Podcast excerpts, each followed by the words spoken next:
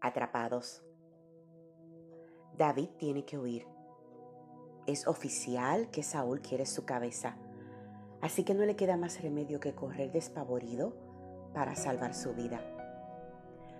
Noches y días estuvo andando por diferentes lugares y posando su cabeza en cualquier lugar.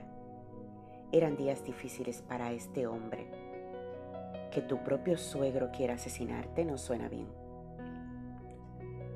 Como en los días que pastaba ovejas, tuvo tiempo para meditar delante de Dios sobre su situación.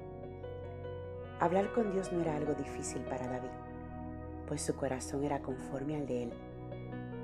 Así que no andaba un paso sin el consentimiento de Dios.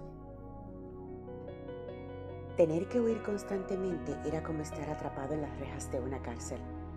Sabes que no tienes salida, así que el alivio de su alma cargada era clamar a Dios en todo tiempo. Oh Dios, tú eres mi Dios. Yo te busco intensamente. Mi alma tiene sed de ti. Todo mi ser te anhela, cual tierra seca, extenuada y sedienta.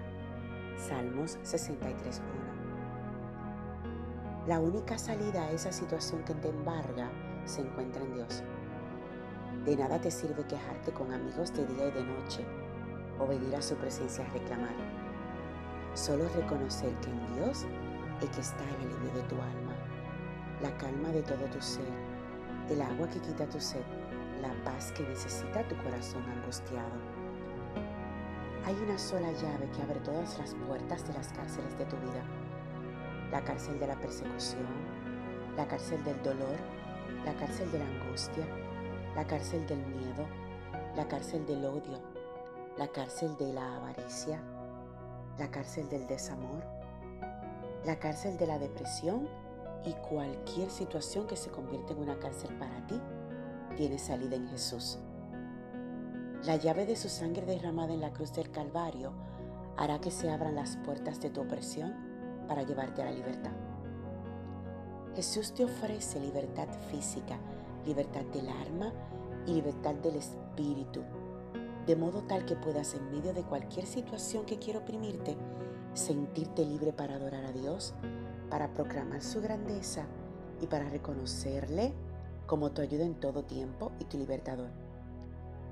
Atrapado está todo aquel que no conoce a Jesús, pues su alma nunca será saciada. Recibe bendiciones abundantes en este día. Esta es tu reflexión de susurro celestial, una guía devocional diaria para fortalecer tu vida.